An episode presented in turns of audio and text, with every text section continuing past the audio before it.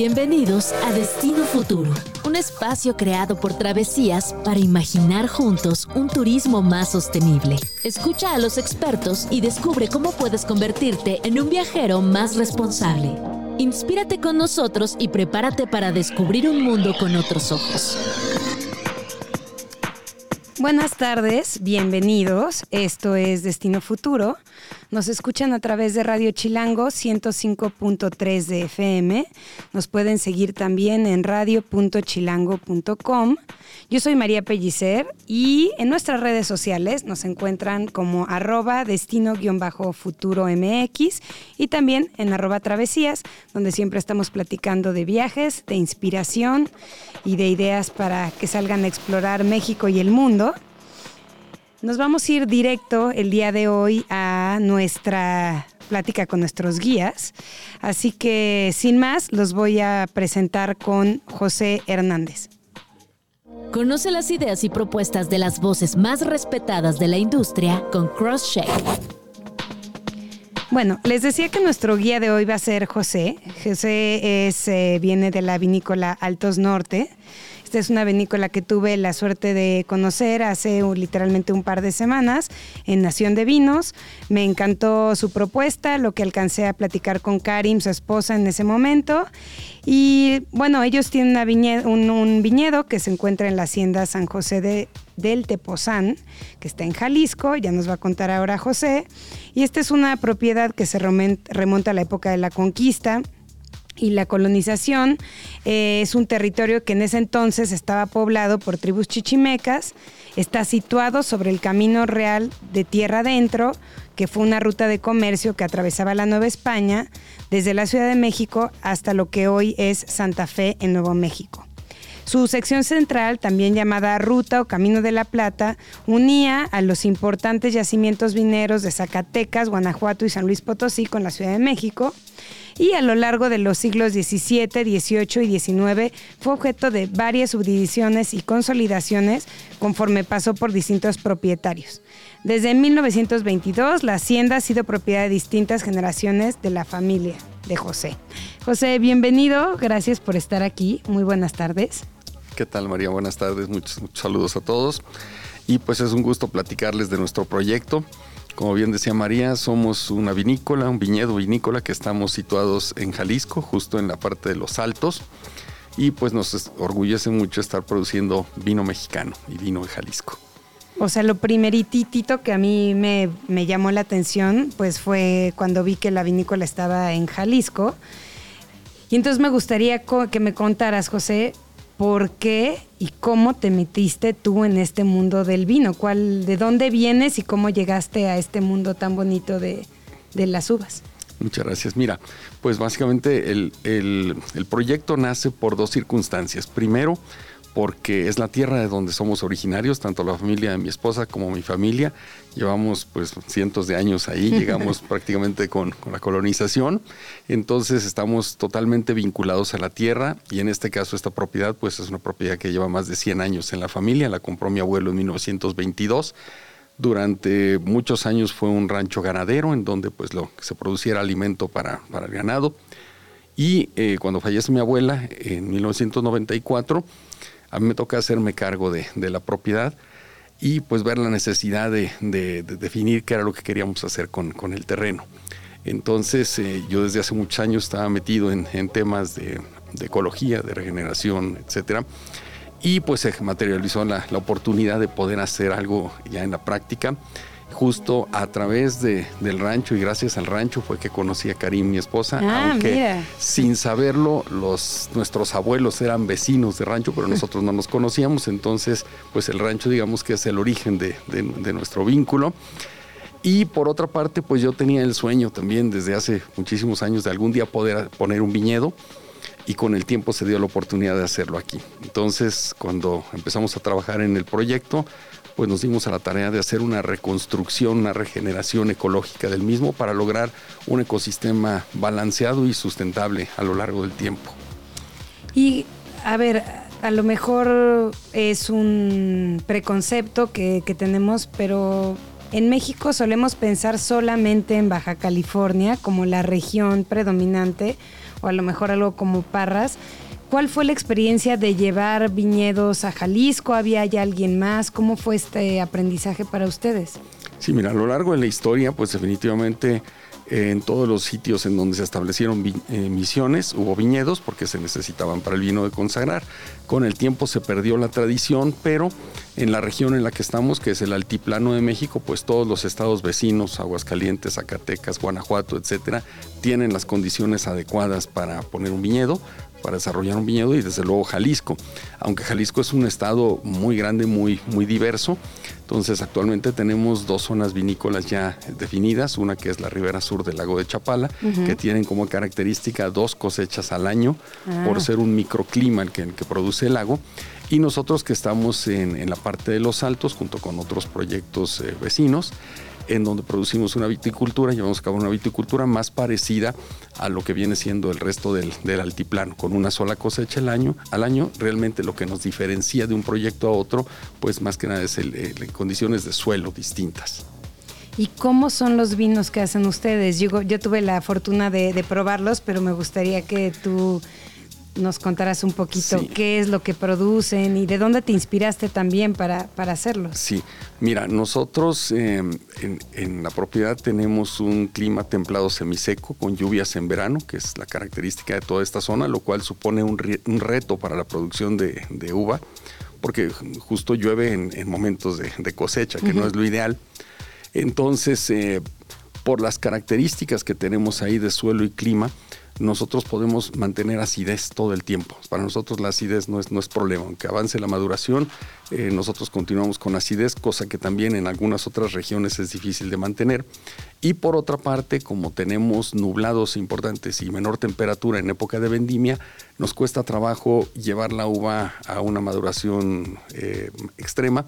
Entonces, poco alcohol potencial y eh, alta acidez pues son las condiciones ideales para hacer un vino espumoso. Entonces de ahí surge el identificar que la vocación del terreno es para producir vinos espumosos. ¿Y tú eras, tenías algunos conocimientos de enología? ¿Empezaste con este proyecto? No, desde hace mucho, yo soy ingeniero civil de profesión y y desde hace mucho, pues empecé a hacer temas de fermentados y demás. algo, algo he estado relacionado siempre con el tema, pero no formalmente en la producción de vino.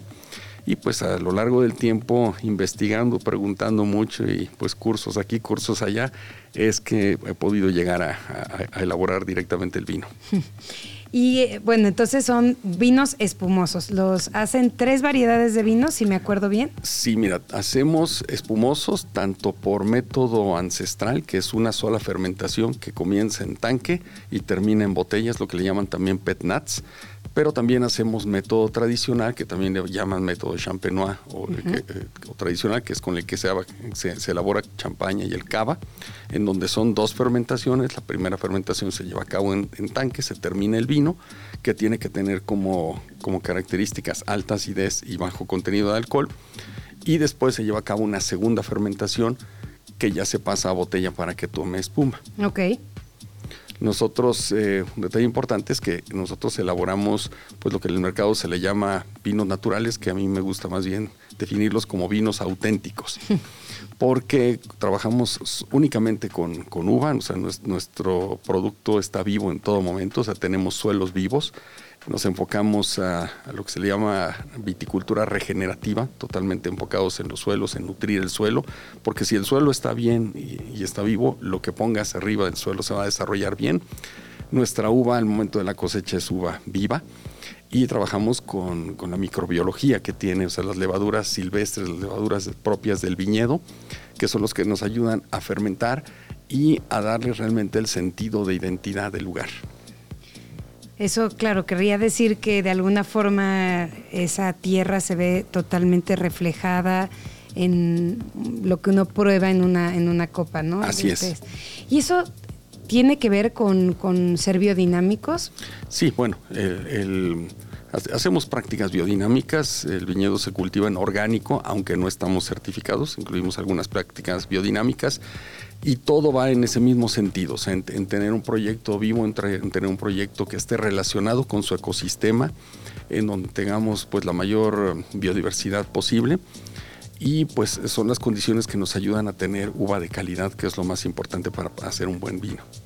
Y bueno, para explicarle un poquito al que está allá afuera y que nos escucha, eh, ¿cómo, es, cuál es el, ¿cómo describirías ese resultado, José, de, esos de esas tres etiquetas que ustedes producen? yo, yo, en mi opinión, son, son distintas. O sea, el, método tradicional te, te, da vinos eh, más elaborados, más elegantes, más, más refinados, porque tienes el aporte de de la materia prima que viene del viñedo, pero tienes también el aporte que te da la segunda fermentación. Entonces son vinos más, más sofisticados en términos generales, pero que eh, en nuestro caso conservan la identidad del lugar en donde estamos eh, produciendo.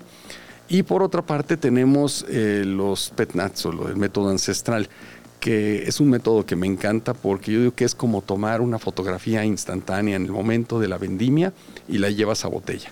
Es un vino con una burbuja un poco más rústica, menos elaborada que en el método tradicional, pero es mucho más auténtico. Mm, me gusta esta imagen, esta imagen que dices de capturar en un, en un, en el sabor una imagen, ¿no? Y, además que una imagen que va variando año con año, porque las condiciones eh, ambientales que hay en una cosecha no se repiten al año siguiente, entonces tenemos distintas poblaciones de levaduras y todo eso va, siguiendo sobre una misma línea de identidad, va aportando diferencia, eh, pequeñas diferencias de una cosecha a otra. Eh, cuéntanos un poquito cuáles son las variedades de, uva con la que las que trabajan. Yo confieso que cuando los conocí en Nación de Vinos, algo que me brincó mucho fue ver un albariño. Sí. Eh, que siempre he sido muy fan. Albariño es un es un vino que se produce en Galicia, en España, y me llamó mucho la atención verlo, y en Jalisco. Mira, iniciamos con el viñedo en 2016 plantando Tempranillo y Cabernet Sauvignon. Más por un gusto por, ambos varietales a, una definición de, la zona ideal para esto. Realmente han sido dos variedades que nos encantan, pero que tienen lo suyo para poderlas cultivar adecuadamente en, nuestro entorno. Eh, después, en 2019, continuamos con tres hectáreas y media más de Malbec, que realmente es una uva muy versátil y albariño. Y elegimos albariño también por el gusto por el varietal, pero porque hay una característica que tiene en común la zona en la que estamos con Galicia. O sea, porque dices, bueno, Galicia que tiene que ver con, Jalisco. Galicia es humedad todo el tiempo y pues nosotros no, pero sí, sí tenemos humedad en época de cosecha. Okay. Entonces, el albariño es un varietal que tiene una protección natural porque tiene una piel muy gruesa. Entonces tiene una protección natural contra los hongos y pues por eso nos permite trabajar en una forma muy limpia con, con, la uva en, época de, vendimia.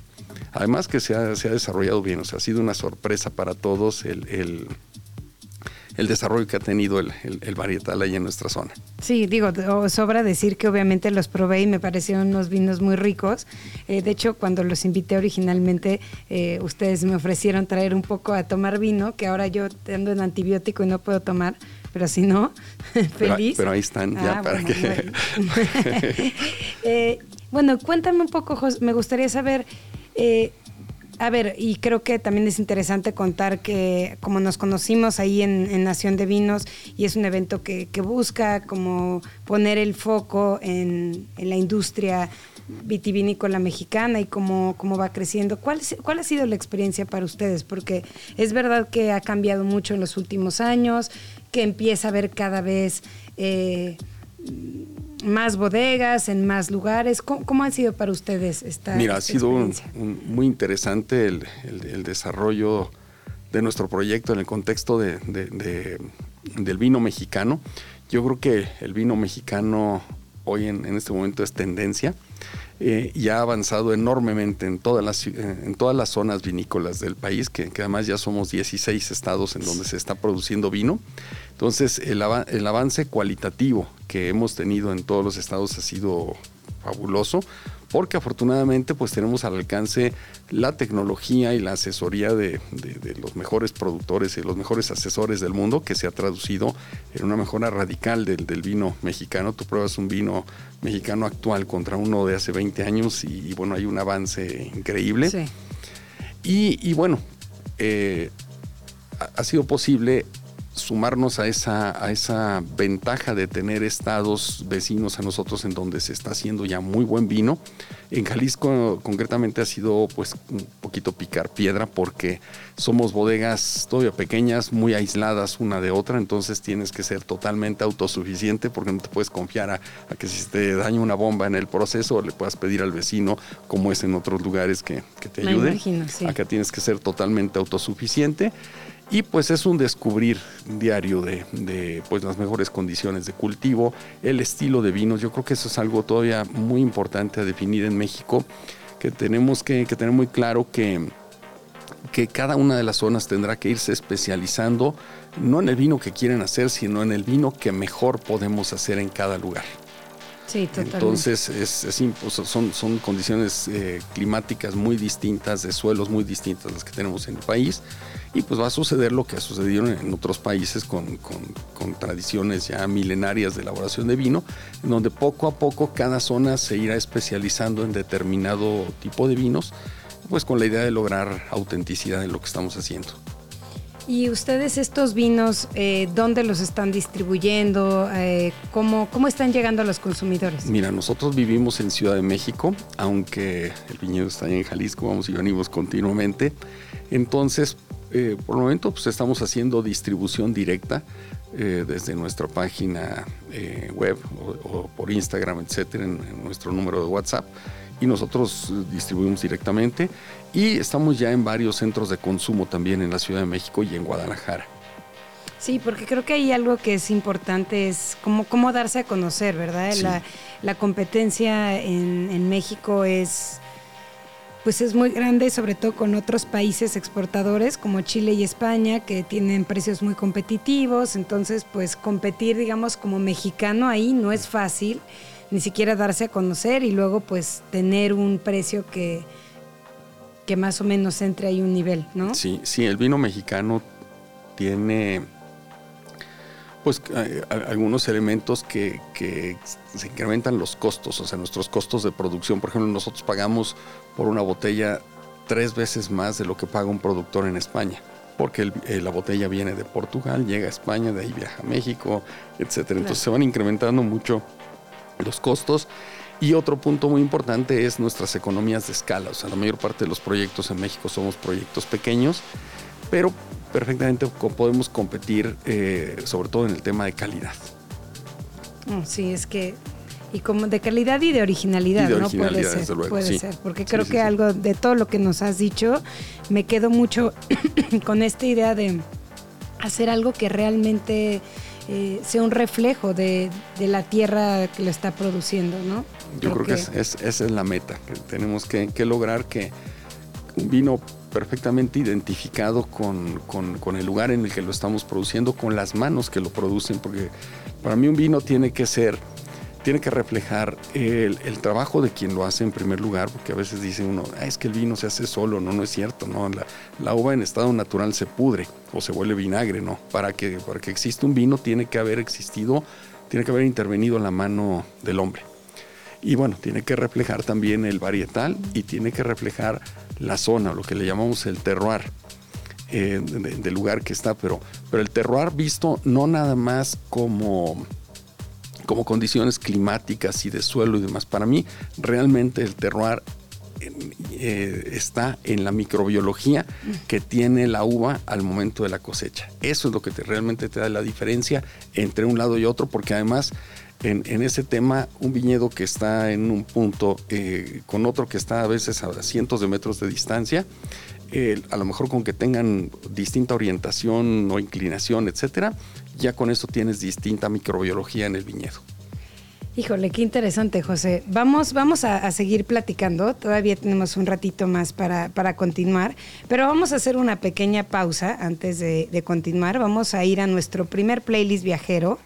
Eh, vamos a escuchar eh, un sencillo de, Radiohead. A ver, Radiohead, que es este grupo que todo el mundo conoce. Em, esta canción que vamos a escuchar, tal vez un poquito menos conocida, fue grabada una madrugada de septiembre de 1996 en el salón de baile de una mansión histórica propiedad de la actriz Jane Seymour. Ahí se grabó gran parte del disco K-Computer, tal vez el más aclamado de, la historia de, de este grupo. Y los vamos a dejar con este sencillo que se llama Let Down de Radiohead.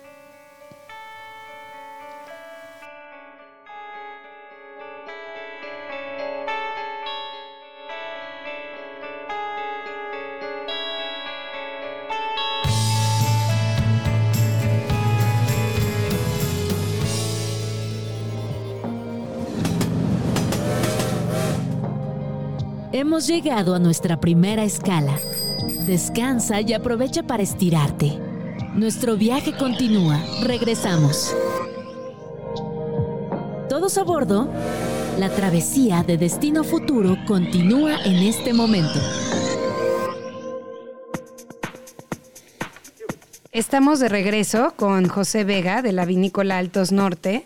Para los que no nos escucharon, estamos hablando aquí de cómo hacer vino en Jalisco con unas condiciones que respetan muchísimo el entorno, eh, que, realmente representan donde está creciendo esa vid. Y José, quiero que me cuentes, a ver, esas qué etiquetas están produciendo, qué premios se, se han llevado, para que la gente realmente se imagine de qué tipo de producto estamos hablando.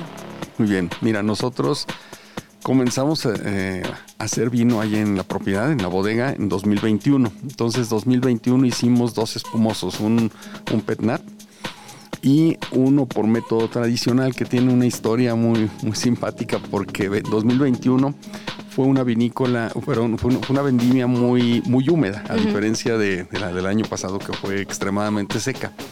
Entonces, pues la verdad es que la fruta venía muy irregular y, en ese momento, eh, pues cuando ya fue la vendimia, hicimos la selección de lo mejor de los racimos y demás, pero yo no estaba muy convencido del resultado. Entonces, quien era nuestra enóloga en ese momento, eh, le digo, mira, esto es lo que pudimos hacer de fruta, tú dime si te gusta, pues la continuamos procesando, si no, pues la tiramos. Dice, no, ¿sabes qué? La siento bien, etcétera, pero me dice, te propongo una cosa, ahí hay unos granitos de, uva al interior que no me gustan, son, están medio verdes, etcétera. Me dice, vamos a prensar racimo completo, como se hace en champaña. Eh, la, intención, por cierto, era hacer un vino eh, convencional, le llaman vino tranquilo, que es vino sin gas. Entonces me dice, vamos a prensar racimo completo y con eso garantizamos de que no nos revienten esos granitos. Le digo, bueno, pues adelante. Entonces procesa el vino y todo, termina el vino y estaba acidísimo. Y entonces ya lo dejamos pasar y, en, febrero me dice, bueno, ¿qué? Ya vamos a embotellar. Le digo, no, ¿sabes qué? La verdad, no, no me gusta cómo está. Está demasiado ácido. Me dice, entonces, ¿qué hacemos? Le digo, pues vamos a hacer un espumoso. Me dice, oye, pero yo no he hecho espumoso. Le digo, pues yo tampoco. Pero vamos a pues, aprender. Pues vamos a aprender.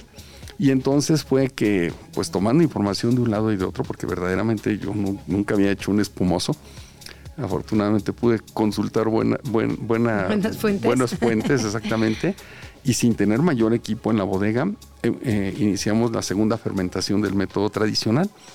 Y bueno, ya pasó el tiempo y demás, hasta que una muy buena amiga de Laura Santander, que, que es una gran sommelier, le llevamos a probar el vino cuando terminó y, entonces me dice, oye, esto está delicioso. Me dice, ¿lo vas a meter a un concurso? Le digo, no, pues no, no habíamos pensado meterlo a un concurso. Me dice, no, no, no, mételo al, concurso mundial de Bruselas y demás. Total, que, lo inscribimos y ganamos con ese vino eh, una medalla de oro, que fue la primera medalla de oro a un vino de Jalisco y fue un exitazo. En, ese, en ese momento, bueno, el vino le habíamos puesto bruto. Bruto porque en realidad es un vino en bruto, o sea, no, no tiene ninguna adición, ninguna corrección pero aparte porque, pues por las condiciones de, dulzura que tiene, corresponde a lo que se conoce en el medio de los espumosos como un brut, pero pues es un brut mexicano, entonces es un bruto y se quedó así la marca. Qué bonito. Ese mismo vino lo repetimos en 2022, pero ahora con Albariño. Ok.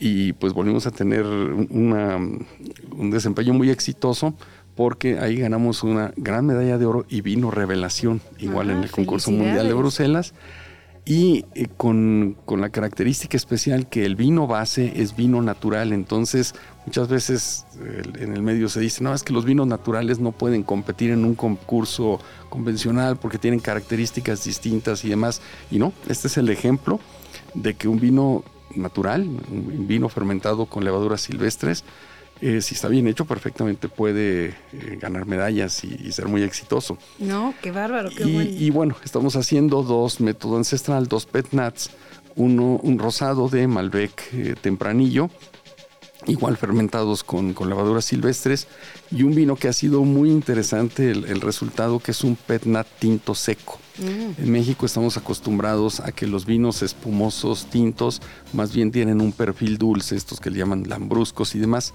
Y en este caso este es un vino que se buscó que fuera totalmente seco. El resultado es muy interesante porque es un vino que, es totalmente diferente a la mayor parte de lo que hay en el mercado. ¿Y dónde exactamente? Bueno, me, me, me, comentaban, ¿no? Están en algunos centros de consumo, se los pueden buscar. Ahora vamos a, antes de que acabemos, extender todas sus redes sociales, etcétera.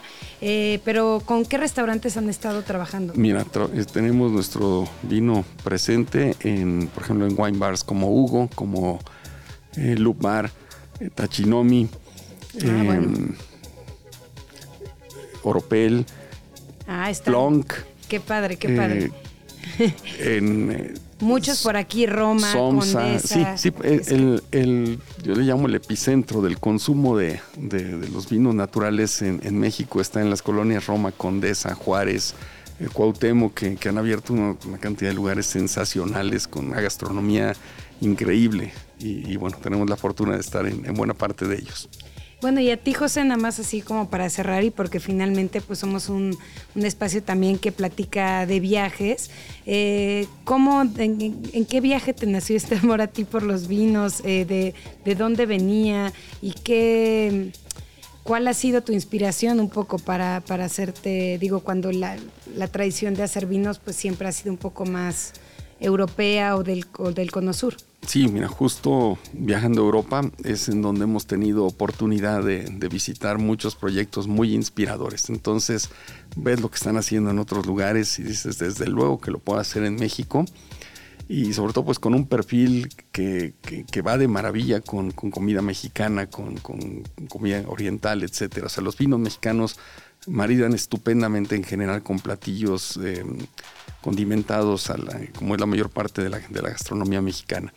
Pero bueno, realmente yo creo que las, las fuentes de inspiración son muchos proyectos que, que nos ha tocado visitar en, en, un lado y en otro. Bueno, vamos entonces a, repetir. Eh, ¿Cómo es su Instagram para que los encuentren? Es altosnorte.vinícola.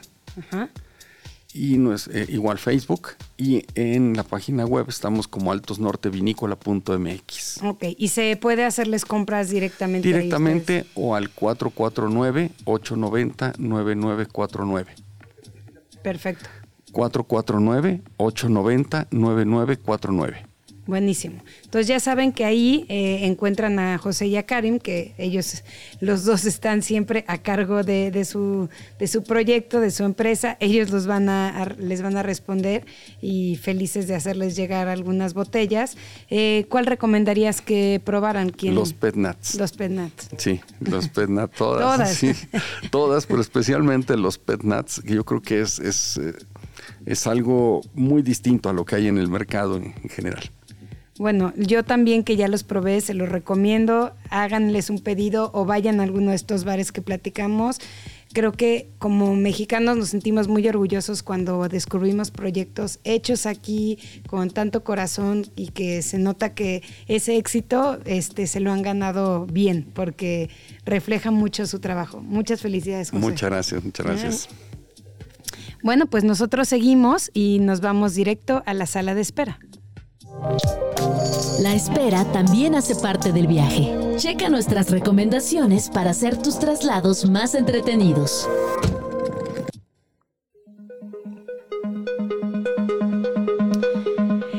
Estamos en nuestra sala de espera y como cada semana está aquí con nosotros Bookmate, la aplicación de lectura digital que les permite llevarse su biblioteca a cualquier lugar del mundo donde viajen Y hoy está aquí Julia Chadevoine para platicar con nosotros de libros y de viajes y de libros que nos hacen viajar.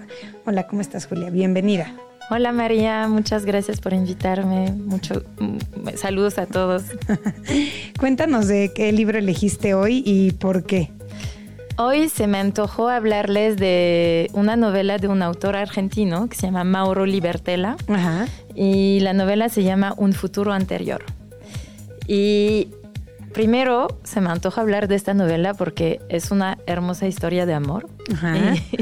Y, no sé, yo siento que yo, por ejemplo, en mi juventud leí muchísimas novelas de amor clásicos de la literatura del siglo XIX, pero que hoy en día ya no me toca tantas veces leer historias de amor. Y entonces lo leí, lo empecé a leer, son de esos libros que se leen en una sentada, que uno no puede parar de leer. Y entonces es la historia, la, es una autoficción, diría. Eh, entonces es la historia de amor del autor con Leti. Eh, entonces Mauro y Leti se conocen en, una fiesta en Buenos Aires, en Argentina. Son jóvenes, están terminando sus estudios de, de, literatura, es pura fiesta y se gustan, pero bueno, no se, concreta las, no se concretan las cosas, él ya tiene una novia y ella pues empieza a salir con uno de sus amigos muy cercanos de él. Y, pero a pesar de esto, bueno, ya se vuelve, se vuelve totalmente prohibida la historia de amor. Mm.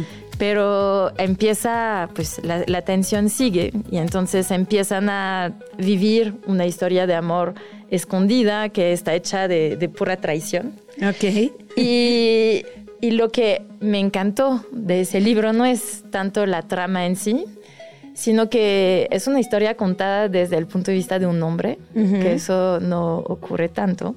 Y es como, además es un argentino, entonces típico que tiene un sentido muy agudo del autoanálisis y de, y de, y de entender como esa masculinidad atravesada por emociones de, y de cómo se va es como abrir un poco, decía es un periodista, que es una novela que abre la caja negra de una pareja para entender cómo llegó a existir y qué es lo que trae detrás y qué implica en la historia. Y toda la, novela ocurre en Buenos Aires. Y es una novela por, en muchos sentidos que es profundamente porteña. Eh, uno, porque la ciudad de Buenos Aires ahí juega como un papel casi dramático en la novela, porque pues vas viajando de ahí, ahí, la ciudad a veces aleja a los protagonistas y si se, si se van cambiando de lugar o los hace reencontrarse y coincidir de manera totalmente fortuita.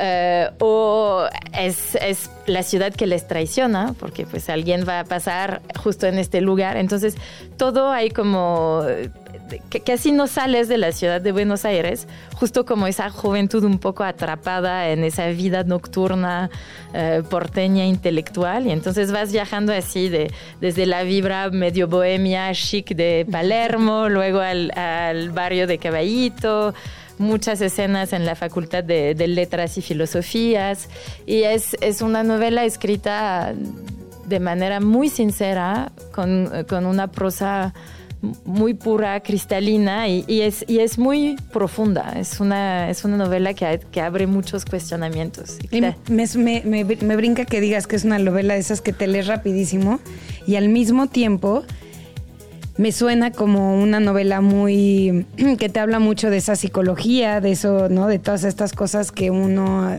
construye atrás de una relación o de lo que se imagina que es una relación. Y, y luego, pues los argentinos que en eso pueden ser pues súper analizan muchísimo, son muy complicados, pero también por otro lado muy interesantes porque se cuestionan muchas cosas.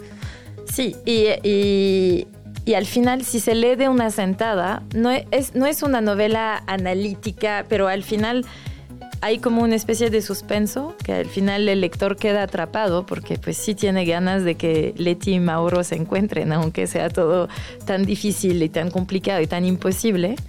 Y entonces hay, hay mucho dinamismo, porque sí pasan, eh, no es una novela estática y solamente de análisis de sentimientos. Pasan muchos eventos que, que no les voy a revelar hasta que, que termine, tampoco les voy a decir cómo, pero eh, sí, es una hermosa novela de amor y que hace viajar, la verdad, totalmente a ese mundo intelectual, artista porteño de Buenos Aires, con esos argentinos hijos de psicoanalistas que, van. Ya casi eh, lo estoy, hasta acá lo sentí. Exacto. Recuérdanos cómo se llama el libro. Se llama Un futuro anterior. Un futuro anterior y el autor. Mauro Libertela. Nunca he leído nada de él, lo voy a anotar yo también. Ya saben que pueden descargarlo gratis, bajen su prueba de Bookmate si lo pueden, lo pueden, se conectan en la página www.bookmate.com slash code o código y ahí colocan su código destino futuro, todo pegadito y ahí pueden bajar la app y leer lo que quieran durante un mes gratis y entonces leer esa bella novela de amor y miles otras más. Muchas gracias Julia, gracias por habernos acompañado. Seguimos en Destino Futuro. En cada rincón del planeta surgen ideas en pro de un turismo más sostenible. Estas son algunas de las más relevantes. Lo tenemos. Bueno, estamos de regreso y es la hora de darle la vuelta al mundo.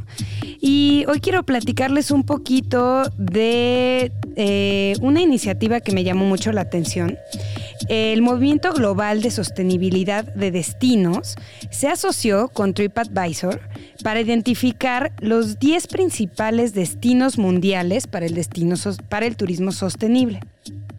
Según datos de evaluación comparativa validados y opiniones de usuarios, Europa es justamente el destino que lidera las ciudades ambiental y socialmente responsables, ocupando 8 de los 10 primeros lugares.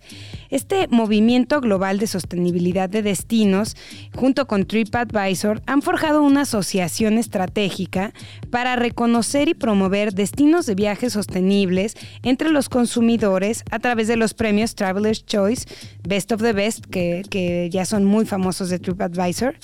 Eh, se han asociado justamente para lanzar una nueva subcategoría a este 2024 eh, que se llama Mejores Destinos Sostenibles y que combina datos de reseñas eh, de usuarios y excelencia auditada en el desempeño social, económico y ambiental. Estos premios Traveler's Choice Best of the Best muestran los destinos sostenibles favoritos de los usuarios de TripAdvisor según las clasificaciones y las reseñas, integrando datos que se verifican y que son validados justamente por este Movimiento Global de Sustentabilidad. Eh, esto es un programa, además, que mide, compara y orienta la estrategia de sostenibilidad social, económica y ambiental y el desempeño del turismo y los eventos en las ciudades y regiones que participan de, de todo el mundo.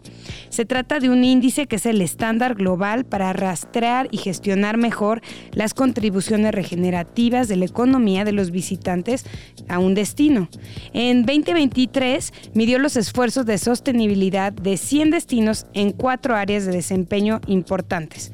El desempeño ambiental de una ciudad, el, desempeño de la sostenibilidad social de la ciudad, la cadena de suministro turístico y la organización y, la organización del destino, utilizando 69 indicadores de sostenibilidad cualitativos y cuantitativos. Bueno, ahora, ¿cuáles son esos destinos que, eligió TripAdvisor, que, que, eligieron los lectores? Bueno, los Best Sustainable Destinations de 2024 eh, presenta 10 destinos a lo largo del mundo. El primero de ellos es Copenhague, en Dinamarca, que posiblemente para muchos pues no sea una sorpresa. Es uno de los destinos eh, de las ciudades del mundo con una mejor infraestructura, por ejemplo, de bicicleta, con uno de los movimientos gastronómicos más importantes y que además echa mano mucho de ingredientes locales. Así que, bueno, le sigue Estocolmo. En, Suecia, que también creo que tampoco nos sorprende demasiado. después viene Burdeos, en Francia, justamente hoy que estuvimos hablando de vinos, pues una de las zonas más importantes de, productor, de producción de vino de, de Francia. Le sigue Helsinki, en Finlandia, Y luego sigue Singapur, que a lo mejor Singapur originalmente no pensaríamos en este como un destino especialmente sostenible, pero la ciudad, país casi casi, bueno, pues en realidad tiene muchas iniciativas súper importantes y muchas de las cosas que son más turísticas, como su jardín botánico, pues tienen un, un importante enfoque de sostenibilidad. Después viene Melbourne, en Australia, que para los que no sabían es una de las pocas ciudades en el mundo que tiene un transporte público gratuito. Es decir, no hay que pagar nada. En la zona central de Melbourne uno se sube al tranvía y se baja sin pagar absolutamente nada. Es totalmente gratis. Después viene la ciudad de Oslo, en Noruega, también de nuevo uno de los campeones de la sostenibilidad es, Noruega y su capital, Oslo, pues no podría quedarse atrás. Es una ciudad que está creciendo muchísimo, que tiene una de las ofertas culturales ahora más ricas de, Europa y que está creciendo también, pero de una forma como cuidada, muy muy sostenible. Finalmente, la lista se completa con Bruselas en Bélgica, con Galway en Irlanda y finalmente con Belfast. Es la, única, la última ciudad. Me llamó también eh, la, atención porque realmente pues Belfast es una ciudad muy poco explorada del Reino Unido, eh, capital de Irlanda del Norte y que bueno pues tiene una historia bastante complicada y por eso por muchos años no estuvo en el, en el mapa de, de los viajeros. Pero desde que, mm, desde que las cosas han mejorado en Belfast, la ciudad ha intentado ponerse ahí en el mapa y creo que es también un destino súper interesante para, para visitar. Así que bueno, es Europa la que lidera con 8 de las 10 ciudades más responsables desde el punto de vista ambiental y social. Y bueno, pues les dejamos aquí esta lista para que, para que la usen, para que se inspiren ustedes para viajar. Y bueno, eh, nada más voy a, contarles que Kristen Dalton, que es la presidenta de TripAdvisor, dijo, la comunidad de viajeros globales de TripAdvisor siente pasión por la sostenibilidad como consideración a la hora de planificar viajes y estamos orgullosos de destacar una categoría tan importante como esta. Esta categoría ayuda a guiar a las personas que buscan viajar de manera más sostenible y al mismo tiempo reconoce los esfuerzos de los destinos globales comprometidos con el cambio ambiental. Así que bueno, ya saben, eh, para sus próximas vacaciones, una inspiración ahí sustentable de ir a conocer una ciudad verde. Y vamos a continuar con nuestro playlist viajero. Eh, ¿Qué tal les caería un poco de música con otra canción para agregar a nuestro playlist? Elegimos ahora a Opus Orange, que es una banda de pop independiente que mezcla hábilmente paisajes sonoros y geográficos. Este proyecto es dirigido por el compositor Paul Bessenbacher y, y el grupo busca crear un sonido que sea a partes iguales fascinante y melancólico. Esta canción se llama Quiet It's Nighttime. Los dejo aquí con Opus Orange.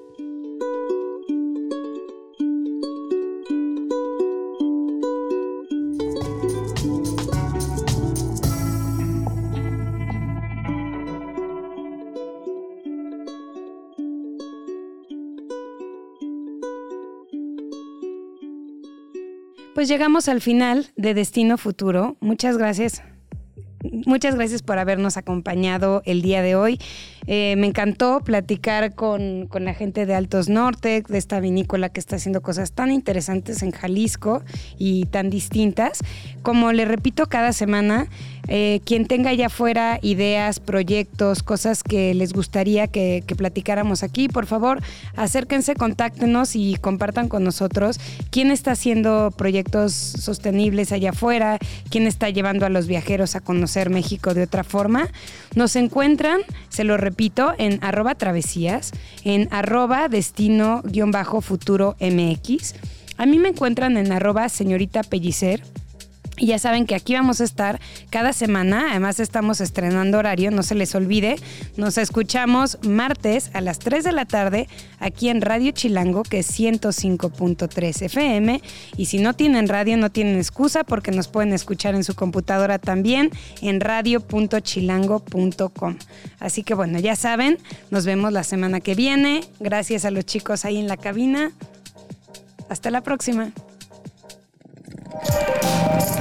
Por hoy hemos llegado a nuestro destino futuro. Esperamos que, igual que nosotros, hayas disfrutado de este recorrido. Síguenos en nuestras redes sociales y suscríbete a nuestro newsletter si no quieres esperar a nuestro próximo capítulo para recibir tu dosis de inspiración. Radio Chilán, Radio Chilán, 105.3 FM. La radio que...